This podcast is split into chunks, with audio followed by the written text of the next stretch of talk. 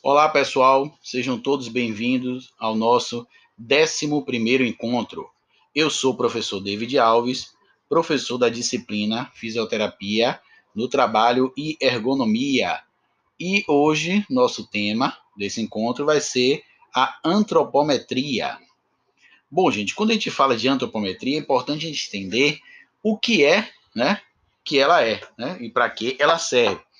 Então, eu posso afirmar para vocês que a antropometria é o ramo das ciências biológicas que tem como objetivo os estudos né, de características mensuráveis da morfologia humana.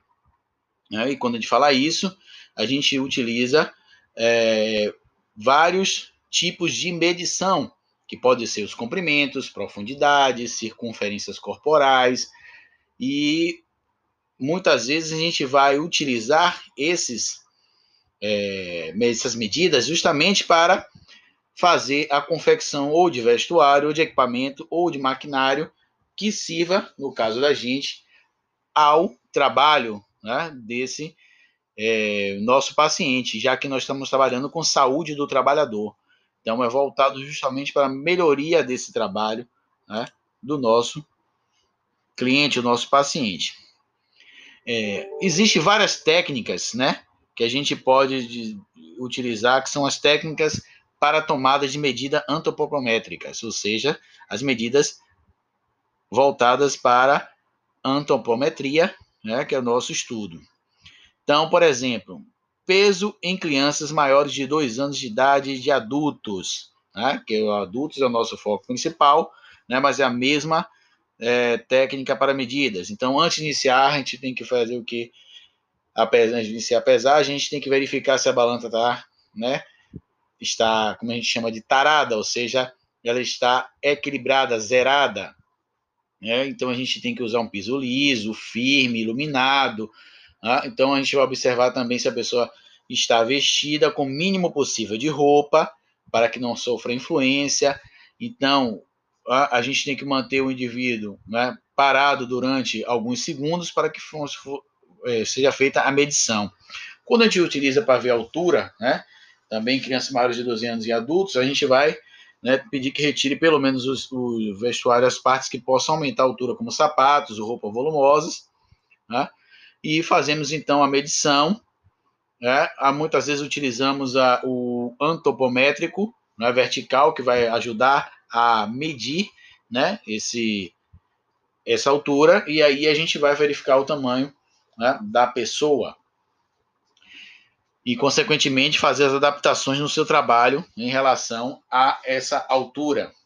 Né. Outra coisa que a gente pode utilizar para medição é a medida da circunferência abdominal, né, que não deve ser feito de roupa. Nós temos que observar bastante se o indivíduo está relaxado, se está é, deve estar sempre em pé, porque deitado ele pode influenciar o tamanho dessas circunferências. Os pés têm que estar afastados na altura do ombro, na largura do ombro. Né? Uma fita métrica a gente vai utilizar horizontalmente sobre a cintura. Né?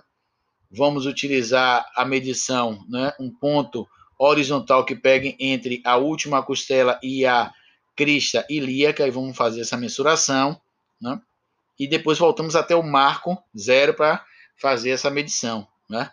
Por exemplo, pode dar 97, 102 centímetros, a gente vai verificar exatamente quantos centímetros pode dar em cada um dos casos que a gente for avaliar. Isso é para a gente poder ver o tamanho da cadeira que vai utilizar, por exemplo, com um trabalhador, o espaço que ele vai ter que circular, né, que vai ter a porta ou a passagem que ele vai ter, a gente vai utilizar essas medidas para ficar o mais ergonômico possível. Então, por meio de medidas antropométricas, né, Pode-se estimar também a massa corporal total expressada em peso. Né? Uma massa corporal gordurosa vai ser expressada em dobras cutâneas e a massa proteica ela pode ser expressada pela circunferência de áreas musculares, como por exemplo o nosso braço. Né? A gente utiliza também a medida antropométrica nutricional, portanto, vai consistir no que verificar o índice de massa corporal Tá? que a gente pode utilizar, pode utilizar também a análise de dobras cutâneas e o índice né, de gordura entre a cintura e o quadril. É... Reforçando, gente, o conceito de antropometria, eu posso dizer que é o estudo então das dimensões e das partes do corpo, né? Já a ergonomia, que a gente já estudou, né? Na nosso encontro passado, ergo vem de trabalho e ciências vem de nome. Então, estudo né, da adaptação dos membros dos, do, das partes do corpo humano ao ambiente à sua volta. Por isso que a antropometria tem uma adaptação tremenda, né? Para que as técnicas dela facilitem a ergonomia ter um funcionamento melhor, por exemplo, criando cadeiras, mesas, tesouras, objetos que sejam fáceis usos e facilite o manuseio também, né, dos do corpo humano, além de criar objetos que se adaptem facilmente, facilmente ao corpo humano.